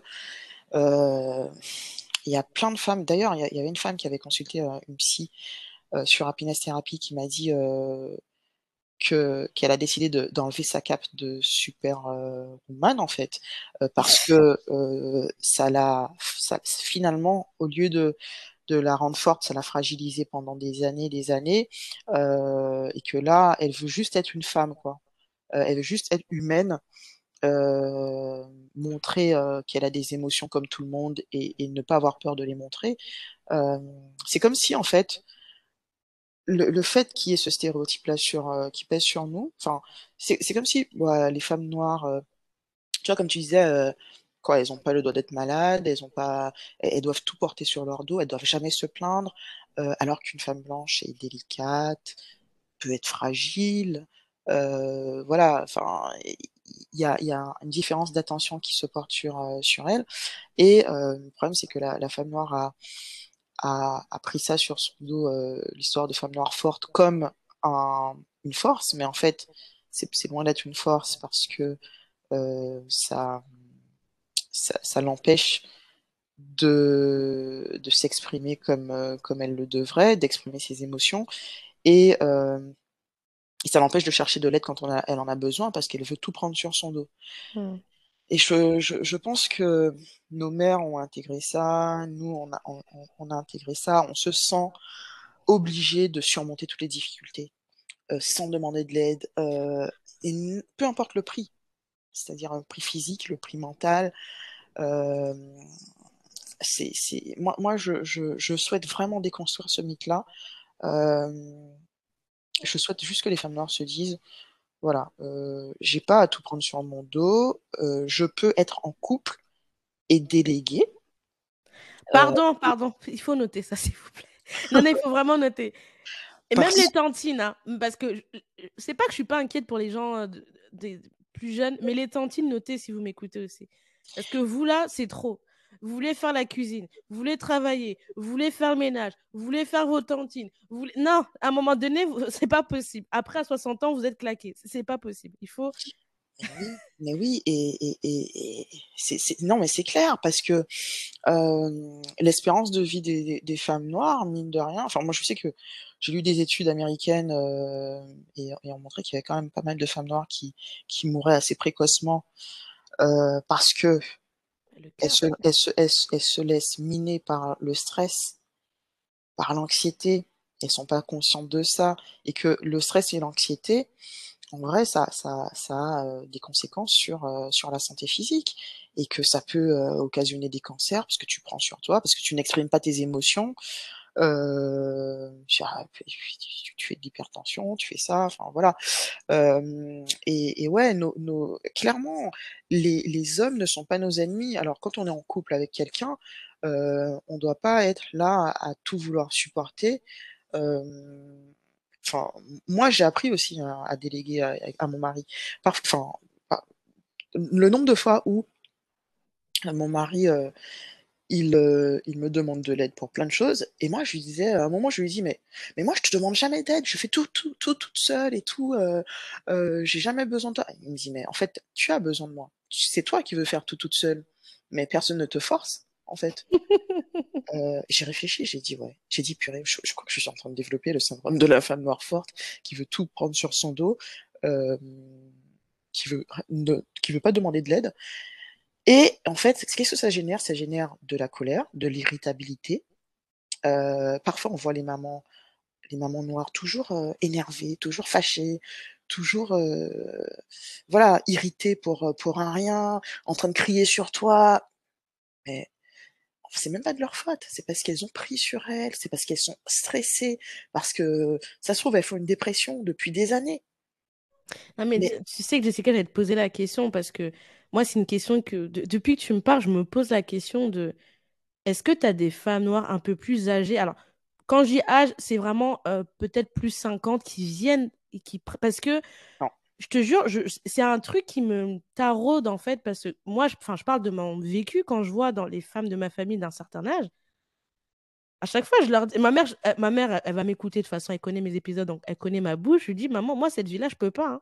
Je lui dis, moi, cette vie où tu es au four, au moulin et tout ça, pour moi, c'est pas viable, en fait. J'ai dit, moi, les histoires de vivre où tu arrives à 60 ans, tu es claqué parce que tu as toujours tenu tout par les dix bouts. Je, Et je- vraiment, les... s'il y a des tantines ici qui m'écoutent, des matères au pays, où que ce soit, bah, c'est peut-être le moment, là, c'est votre chance de déléguer à vos enfants, à vos maris. En fait, de toute façon, si tu fais pas, quelqu'un fera. Hein. T'es pas Dieu, donc... euh, Bien sûr, elles sont en mode survie en permanence en plus et et et elles vont toujours bien, mais heu, quand tu leur demandes comment ça va, ça va, ça va. Mais heu, mais pour autant, elles prennent trop de choses sur leur dos. bah, tu vois le visage. Le visage, il parle. hein. mais oui, elles donnent la priorité aux besoins des autres, elles sont dans un schéma sacrificiel en fait. C'est c'est-à-dire elles se sacrifient pour leur famille. Heu, non, faut faut faut faut faut déconstruire ce schéma-là. Le schéma de sacrifice comme ça, il y a y a une lignée de femmes qui ont été élevées comme ça, qui, heu, qui reproduisent ça, mais je pense que notre génération comprend, de plus en plus, si si bien que moi sur la plateforme Happiness Therapy, il y a pas de femmes de 50-60 ans qui qui consultent. J'ai des des des des femmes de ma génération qui me disent, heu: «Je veux prendre rendez-vous pour ma mère en fait». Mmh, j'essaye de prendre rendez-vous pour ma mère, mais elle veut pas. Ou bien, «Ah tiens, finalement, vu que ma mère a vu les les les effets de la thérapie sur moi, finalement, elle veut prendre rendez-vous». C'est comme ça que ça se fait. Mais jamais une une femme une Ah. femme noire va prendre rendez-vous une femme noire d'une cinquantaine d'années, soixantaine d'années, ne va prendre rendez-vous spontanément. Heu, elles sont encore elles ont des freins par rapport à ça. Pour elles, elles ont pas besoin de ça. Enfin, je vois ma mère, ma mère a 60 ans, elle enfin, elle dit: «Mon psychologue, c'est Jésus». Mon psychologue, c'est Jésus. Donc c'est pour te dire, hein, c'est je Ou bien les phrases de ça, c'est les choses des blancs. Ça, c'est une phrase qui m'a hantée toute ma vie. Vos histoires des blancs, là, nous, on fait. Je dis, mais c'est parce que tu fais que ça marche ou que ça va bien. mmh, Elle dit, ah non, non, vos histoires des blancs, là, nous, on fait. On, on a toujours fait et, on, et, et ça va. Ok, go. mmh, mmh. Waouh. Ouais, ouais, non, non, mais heu, je pense qu'au moins ce que ce qui est positif, c'est que je pense que les les les femmes de notre âge, enfin bon, je pense que tu es quand même plus jeune que moi, mais hem, on on on est là aussi, heu, même si nos parents n'ont pas pu, investir sur leur santé mentale. Je pense qu'on peut donner un témoignage, parfois dans le sens où nos parents vont voir que: «Ah tiens, bah, tiens Jessica va de mieux en mieux, heu, Mhm. elle a l'air épanouie, elle est bien. Peut-être que ah peut-être que je pourrais aussi aller voir un un psy, ce voilà. Et Jessica ton psy, heu, tu peux voir, si si je peux aller le voir?» tu tu vois? Tout comme, moi ma ma mère elle a vu que je je consultais un un naturopathe, elle m'a dit: «Ah tiens j'aimerais bien consulter un naturopathe» parce qu'elle elle a vu le béné les bénéfices, tu vois? Hem, ou bien, parler de ça à nos mères en fait. Elles si tu vois? Si si si cette génération-là n'ont pas pu investir sur ce sujet-là, parce qu'ils étaient sur d'autres sujets, Mhm. hem, dans dans le mode survie, heu, pour, nous faire manger, et avoir un toit sur la tête, peut-être qu'aujourd'hui, il faudrait que, voilà, qu'elles se posent un peu, qu'elles essayent de profiter de la vie, qu'elles essayent de Preach. de gérer leurs émotions, de de de les accueillir aussi, de de, enfin, je parlais avec quelqu'un, heu, j'avais fait un un live sur sur Be YouTube Mhm. et hem, la le la personne qui m'a invitée, oh j'ai oublié, Lee, voilà, il s'appelle Lee. Lee, me disait: «C'est marrant parce que je je je lui disais que nos nos nos parents ne savent pas profiter de la vie. Ils savent pas se poser, ils savent pas chiller, en fait. Oh my gosh! Attends, attends, il faut faire une pause. J'espère que ma mère va écouter cette pause. Je vais lui envoyer ça de toute façon sur WhatsApp parce que sinon, elle va pas écouter. Et Mais ça, c'est un débat mais d'une vie avec ma mère. Depuis que je suis née jusqu'à aujourd'hui elle ne comprend pas le principe des vacances, hein. Vos bah de dépenser l'argent là, je ne comprends pas. Vous vous vous tu es le vent, tu voyages pour aller où? Je dis: «Maman, mais» je dis que: «Mais tu travailles, tu tu as un temps que la loi t'impose, il faut se relaxer». «Non, non, moi je quand je vais mourir, je me je me dis que mais c'est pas une vie ça». Ouais, Tu sais que ma mère, je lui ai horrible même payé des vacances. J'ai dû lui payer des vacances l'année dernière pour Mmh mh. et elle me dit: «Ah ça change la vie». Je lui dis: «Mais maman, les» Ah, c'est bien. je dis: «Mais c'est ça la vie en fait. La la vie, c'est pas juste le tu tu tu tu cours, tu cours» en tout cas. Mais waouh! Mais ça, c'est un franchement, je je j'en rigole, mais j'espère cet épisode va aussi encourager les enfants, les cousins, les parents ou qui que ce soit qui m'écoute à créer ce lien aussi avec les parents et leur dire: «Maintenant, il faut un peu let it go et vivre en fait». Mmh. Parce que la vie, elle passe très vite et on peut très vite mourir en fait et c'est voilà, c'est vraiment mon message que j'ai envie de faire passer là. Mais je te laisse, je t'ai coupé, je te re je te relaisse parler de ça.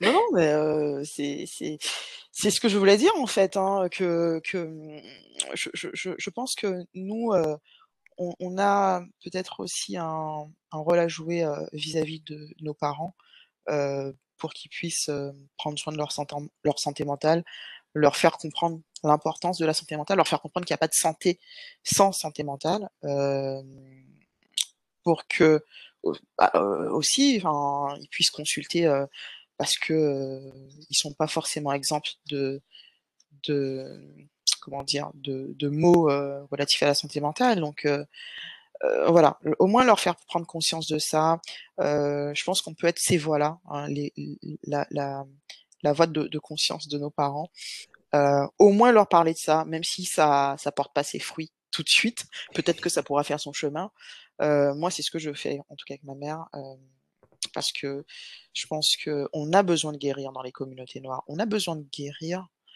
on a besoin d'aller mieux, on a besoin de briser des traumatismes transgénérationnels, voilà, on on on on a besoin de de tout ça, de prendre soin de soi. On a besoin de prendre soin de soi, heu, parce que la vie, heu, on évolue quand on évolue en France, on évolue dans un contexte qui est pas forcément facile, hein, heu, où on subit du racisme et on sait que le racisme, ça a un impact sur la santé mentale. On sait que les microagressions, ça a un impact sur la santé mentale et donc faut qu'on arrête d'être en mode survie en permanence, quoi. Et il reste 2 questions.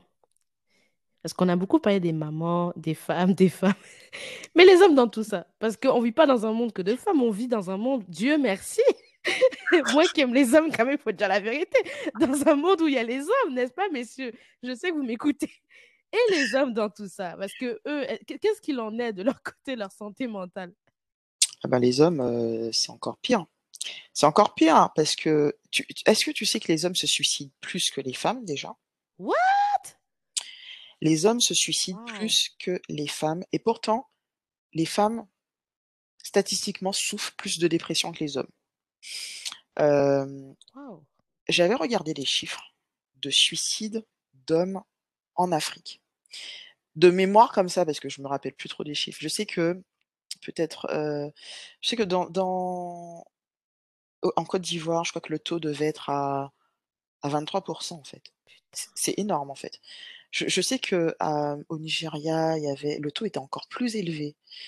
Hem, au Sénégal, il y avait des taux aussi qui étaient peut-être à 17% mais c'est des taux énormes parce qu'en France, le taux, il doit être à, je sais plus, 14% Il y a plus d'hommes qui se suicident en Afrique qu'en Occident, qu'en France en tout cas. Heu, ça, c'est des chiffres qu'on que qu'on n'a pas, enfin qu'on n'a pas, enfin, faut chercher pour les avoir. Heu, dans tous les cas, ça ça veut bien dire une chose, heu, c'est qu'il y a un vrai tabou, heu, c'est qu'il y a un vrai sujet sur la santé mentale, hein, heu, c'est que c'est pas parce qu'on est noir qu'on est, heu, qu'on a forcément une bonne santé mentale parce que les noirs ont tendance à croire qu'ils sont forts, heu et qu'il y a pas de raison qui pour qu'ils aient une santé mentale, en berne parce que c'est un truc de blanc, d'être faible. Ben non, en fait. le problème, c'est que les hommes, globalement, que ce soit les hommes noirs ou les hommes blancs, ont été élevés dans un dans, dans une idée selon laquelle les émotions des hommes ne doivent pas être vues, doivent être dissimulées, doivent être ignorées. parce que quand on est un homme, eh ben on est fort, quoi. Un peu comme ce qu'on impose un peu à la femme noire forte. Et ça, ça, ça est seul les hommes, en fait. Les hommes, ils sont de fait, ils se renferment sur eux et ils osent pas parler de leur vulnérabilité. Ils osent pas partager leurs émotions, même entre eux. Hein. Et moi, je suis contente parce que il y a quand même des hommes qui commencent. J'ai vu des hommes afrodescendants qui sont coachs, qui commencent à parler de, de, de tous ces sujets-là, de la santé mentale. Il y a des des des, des rappeurs comme Jay-Z hein, qui, qui parlent du fait d'aller voir un thérapeute. Il y a plusieurs, plusieurs personnalités, musiciens, rappeurs afro, afro-américains qui ont parlé de leur dépression, hein, de leurs difficultés. Et donc, j'espère que, que les réseaux sociaux vont permettre aux hommes de s'identifier à tous ces hommes-là, qui encouragent des hommes noirs à parler de, de leurs problèmes de santé mentale, qui encouragent les hommes noirs à consulter. Kenny West qui est bipolaire, ben, voilà, ça, ça participe aussi à la représentation.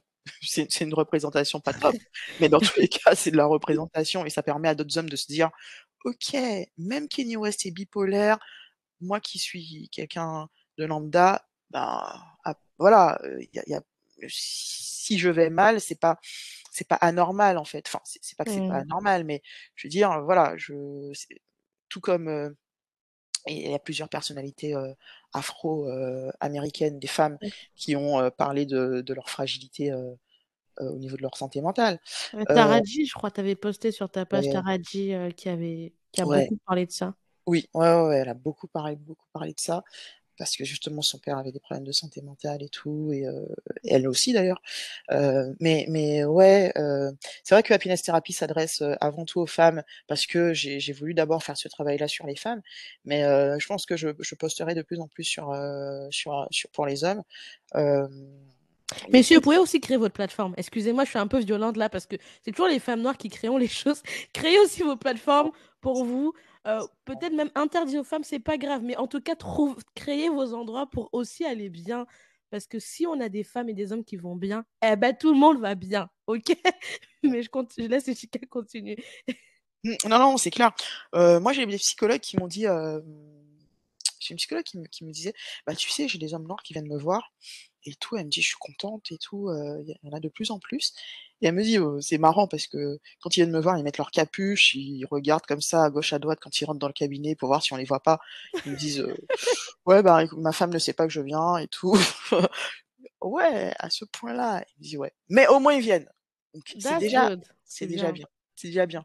ouais, il y a, y a, de plus en plus de psy qui me disent, ouais, il y a des hommes qui me contactent, il y a des hommes qui viennent et tout.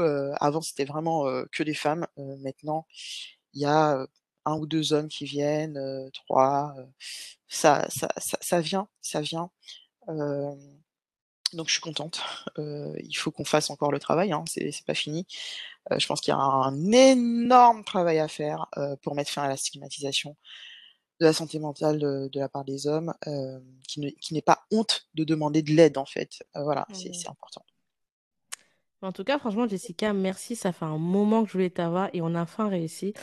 Euh, je sais pas s'il y avait un dernier truc que tu voulais, euh, peut-être, euh, je sais pas, un livre que tu aimerais conseiller. Bon, un podcast, ton podcast, donc on va pas dire de podcast, mais est-ce qu'il y, a quelque chose que tu pourrais conseiller à quelqu'un qui, là, il nous a écouté et qui veut peut-être aller explorer cette partie-là, qu'il n'a peut-être pas encore osé, homme ou femme? Je sais pas. Mmh, un livre, un film, quelque chose. plein de livres à, à, proposer. J'ai un livre qui s'appelle Guérir nos blessures d'enfance, écrit par Yann Sobny qui est une psychologue afro. ah, il faudrait que je lise ça. C'est super ce livre-là. C'est vraiment super. Ce qui, ce qui est intéressant, c'est que elle aborde ce livre-là avec les blessures d'enfance qu'on peut avoir en tant qu'Africain. en en Ah! en tant qu'Africain. Par exemple, dans le livre, ce qui est bien, c'est que enfin moi j'avais lu des, par exemple, elle parle de la parentalité africaine, qui est différente encore de la parentalité, occidentale Mmh. et heu, elle parle de certains schémas familiaux, heu, hem, de certains codes culturels et cetera, heu, de comment l'éducation s'organise, en Afrique et quelles peuvent être les les conséquences notamment de, la polygamie, Mmh notamment de de ça, du manque d'affectivité. Parce que bon, les parents afro ne ne ne montrent pas trop leur, leur attachement et heu et ça ça a un impact en fait, heu et et ce qui est bien, c'est qu'elle donne des cas. Par exemple, heu, elle avait donné dans ça, plusieurs histoires, l'histoire de Gloria notamment, je crois. Son père l'avait laissée chez sa tante en fait, chez sa tante qui était en ville. Mmh mh. C'était en Afrique, hein. Son père l'avait laissée chez sa tante qui est en v qui qui habite dans une grande ville, qui était, heu, favorisée, qui était qui qui qui avait de l'argent et le père, en fait, il a fait ça pour le bien de son de sa fille, Mmh mh. espérant qu'elle aura un avenir glorieux, Mmh qu'elle travaillerait tout ça. Or, elle a servi de bonne à la tante Oh my God! et en fait, si tu veux, tout ça a participé à plusieurs traumatismes. Déjà, elle, elle s'est sentie abandonnée par son père. Elle s'est dit: «Mais mais pourquoi mon père enfin, est-ce que c'est une punition? Pourquoi mon père m'a emmenée là, en fait, Mmh. où j'étais bien, elle était bien dans sa famille, en fait. Tout se passait très bien avec son père, son père l'aimait beaucoup et c'est parce que son père l'aimait beaucoup que son père l'a envoyée là-bas, en fait et tu vois, elle Elle a elle pas elle a vécu pas comme ça. perçu ça comme ça. Elle a vécu ça comme, comme un abandon. Donc après, il y a des impacts sur sa vie d'adulte, en fait. Mmh. Elle a eu des relations dysfonctionnelles, des relations de couple dysfonctionnelles avec des hommes, parce que enfin, là, je peux pas rentrer dans dans tous les détails, Faudra mais lire le livre les amis, je vous mettrai la description. Comme voilà. d'habitude, dès qu'il y a des livres cités, la description est dans le le lien dans la description si vous voulez le lire ou l'acheter. Mais mais mais enfin, ce livre-là est super pour comprendre, pour guérir de nos blessures d'enfance parce qu'on a tous des blessures d'enfance, des blessures émotionnelles. Mmh. Après, le problème, c'est que ça se répercute dans dans dans dans l'âge adulte, heu, à travers plusieurs, heu, plusieurs situations. On peut développer des carences affectives et cetera, heu et heu et ouais c'est important de de résoudre ça. Les blessures d'enfance, c'est important de guérir de ces blessures d'enfance. Donc il y Mmh. a il y a ça. Heu, il y a y a y a y plein de livres, hein, que que j'aime bien et tout. Il y a, hem, L'esclavage, quel impact, sur la psychologie des populations, OK. heu, qui qui a été écrit par, Aimé Charles Nicolas, qui est un psychiatre, heu, un psychiatre antillais. OK. Je vous mettrai dans la Heu description aussi si vous voulez l'acheter les amis. Ça, je connaissais pas ce livre. Du Je crois coup, que tu il tu as pas fait un reels dessus? Oui, ouais, Ah, ouais. Du coup, il parle de des traumatismes psychologiques, heu, que qui ont qui ont été transmis. Je l'ai pas ce ce ce ce livre-là, il est, hem, il est il est vraiment à lire, heu, pour comprendre, l'impact des des des transmissions en fait, sur l'ADN, enfin qui ont Mmh. laissé des traces sur l'ADN et cetera. Heu, il y a ça, il y a, mmh, y a y a un livre qui vient de sortir récemment, de Marie Da Silva, qui est super sympa, Ah! Survivre au taf. Survivre au taf, ouais. Parle des stratégies d'autodéfense pour les personnes, minorisées, qui est assez, pratique. Je l'ai pas encore enfin, j'ai commencé à le lire, mais je l'ai pas encore lu. Elle donne des stratégies, elle donne des des cas des cas pratiques, donc je le conseille. Bientôt, je vais faire un book club sur Happiness Therapy pour lire des livres, comme ceux-là et pour, en débattre, partager, avec, un psychologue qui sera Mmh. présent et il y a mon livre chouchou qui est L'estime de soi des noirs, Ah ça ça, il faut que je le lise là parce que putain, tu me donnes tu rallonges ma liste de livres, j'ai peur. J'ai une liste de livres qui n'arrête pas de se rallonger. Oh mon Dieu, mais c'est cool. tu m'étonnes. C'est c'est donc c'est un ouvrage qui, heu, qui propose de comprendre, heu, comment l'estime de soi, heu, s'est construit, heu, pour, enfin notamment, enfin là, elle parle vraiment des Guadeloupéens, mais c'est c'est moi je je trouve que c'est un un livre qu'on peut, que que n'importe quel noir peut lire, hein, parce Mmh. qu'on comprend bien, heu, la construction de, heu, l'estime de soi chez les personnes, heu, noires, notamment ayant grandi dans une société post-esclavagiste et heu, on comprend aussi comment certains proverbes, que nous, en tant que personnes noires, on peut employer peut être humiliant et peut peuvent, comment dire? Se se réaliser. Typiquement, je sais pas si tu as déjà entendu ça, mais il y a des gens qui disent des choses, du type, j'ai aucune mémoire donc je vais voir si je je te vois feuilleter le livre et tout pour chercher, ouais. Je vais chercher je vais voir si, il y a il y a des noirs qui disent des choses du genre, des des phrases auto dénigrantes sur les noirs, du genre, les les noirs, sont les noirs sont feignants par exemple ou les les noirs ne peuvent ne pourront jamais réussir, ne ensemble en fait. Que mmh. que et il y a plein de phrases comme ça qu'on dit en Guadeloupe, et ah ouais attends, voilà, j'ai une phrase. «Faire du bien aux noirs, c'est comme lui faire du mal». enfin là c'est c'est un peu pour montrer l'ingratitude du noir, l'absence de reconnaissance du noir. Ou par exemple, les noirs sont incapables de s'allier pour mener à bien un projet ou une action. Il y a des gens il y a souvent des gens qui disent ça en fait, euh, où le noir est jaloux même de la misère, tu vois? C'est c'est horrible de dire ça, c'est de dire ah, cette phrase, je l'ai déjà entendue très souvent, ouais, celle-là. Ouais, oh là là, euh, où les noirs n'ont jamais honte. Euh, des des des phrases comme ça. Plus le noir est foncé et plus il est stupide. Ça What? Ça, j'ai jamais entendu par contre. Moi, j'ai souvent entendu «Il est noir comme la nuit», mais j'ai jamais entendu celle-là. Ben, ouais, c'est c'est des phrases que les noirs se disent. En fait, c'est c'est du racisme intériorisé, en fait. Mais mmh, c'est il faut déconstruire tout ça. Enfin, il faut que les noirs arrêtent de dire des choses comme ça sur sur eux, en fait, parce que ça se les proverbes se réalisent, en fait. La le les mots ont un pouvoir. les prophétiques, ouais. Mais oui, les paroles sont prophétiques. Donc ouais, c'est un livre que que je veux voir s'il est dans ton liste parce que ça, tu m'as de tous les livres là, enfin, ta liste elle est top, mais tu m'as vraiment envie de. C'est quoi, ça serait cool qu'on se fasse un débrief de livres euh, dans un épisode, peut-être dans. Je sais que tu es très occupé, mais un de ces quatre, ça serait cool. Parce que là, c'est c'est important. Je pense que tout ce qui est estime de soi, c'est un travail qui ne finit jamais en vrai. Enfin, moi, je sais pas, hein, mais je pense pas qu'il y a un jour où tu arrives, tu te dis, c'est bon, I made it. Like. Non, l'estime de soi, c'est comme un muscle en fait. Ça se travaille au quotidien. C'est comme si tu, tu, tu, tu arrêtais, tu, tu, tu, faisais de la musculation et que tu dis ah c'est bon, je suis bonne et tout. et, tu, tu, tu, et finalement tu arrêtes. dans, dans, dans 5 ans potentiellement, waouh, t'as plus de muscles en fait. Ça se travaille en fait, ça se nourrit au quotidien. C'est pas, c'est pas linéaire. C'est, c'est vraiment un truc qui, qui se nourrit en fait. Bah, en tout cas, là, les amis, vous avez une liste de livres canons à lire. Je vous mettrai tous les liens dans la description. Comme d'habitude, je vous rappelle que les liens, si vous achetez des livres, c'est affilié. Donc, euh, ça peut toujours être cool pour le podcast. Et n'hésitez pas à faire des retours de livres comme ça qui sont conseillés. Est-ce que ça vous a fait du bien? Est-ce que vous avez appris, etc.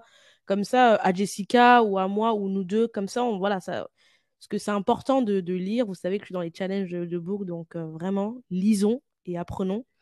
Euh, moi, je voulais te remercier euh, pour ton temps. On a enfin réussi à le faire. J'espère que cet épisode va encourager tout un chacun à, à tenter l'expérience Happiness Therapy, euh, à tenter la thérapie.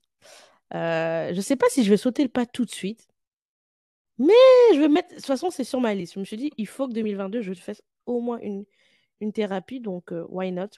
Euh, peut-être je vous en ferai un débrief. Je vous ferai peut-être un débrief, les gars, quand j'aurai fait la première pour vous dire comment ça s'est passé, tout ça. Je vous en dirai plus. Mais euh, merci, merci. Euh, comme d'habitude, si tu as aimé l'épisode, n'hésite pas. Les 5 étoiles sur Apple Podcast, sur Spotify, le pouce sur YouTube avec un commentaire. N'hésite pas à faire des retours. Qu'est-ce que tu as pensé de cet épisode? Je serais vraiment curieuse. Ça, me ferait plaisir. Et bonne soirée, bonne journée, bonne semaine la semaine prochaine. Bye j'ai bravé les dangers, j'ai traversé les eaux. J'ai marché sur la presse pour caresser ta peau. Je promets de te construire un château dans les ciels et d'arrêter le temps pour que notre histoire soit éternelle. D'affronter tous les obstacles, les tempêtes, les cyclones. De combattre et d'abattre les cerbères, les cyclopes. Pour te chanter des mélodies que tu seras seul à entendre. Je t'inventerai un langage que tu seras seul à comprendre. Tu es le spectre de ma vie, tu hantes mes jours, mes nuits. Objet de mes rêves, le théâtre de mes envies. Je déplacerai des montagnes, je décrocherai la lune. Qu'enfin ta vie et la mienne ne fassent qu'une. Quel est donc ce sortilège Je suis comme prise au piège de mon amour pour toi, car ta beauté ma siège, je t'offrirai des pierres précieuses et des rivières de diamants. Je pourrais freiner mes envies, tu m'attires comme un aimant, un aimant, un aimant.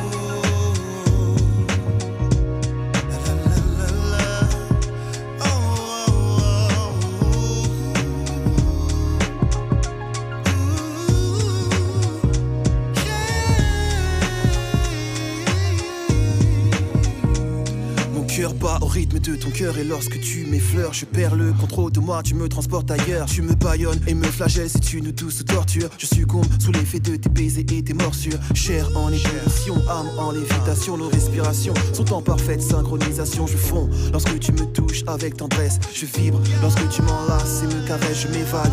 Quand tes lèvres se posent sur les miennes, je ne sais plus où je suis, j'ai le feu dans les veines, ouvre les portes de ton paradis, je veux goûter ton eau de vie. Forme fascinante envahissent mes rêves et j'ai envie de voir l'érotisme à son paroxysme, connaître chaque atome de toi. Tu es ma friandise, nos âmes et nos corps sont en accord jusqu'à la petite mort qui, je l'espère, laissera place à la vie dans ton coffre fort, coffre fort.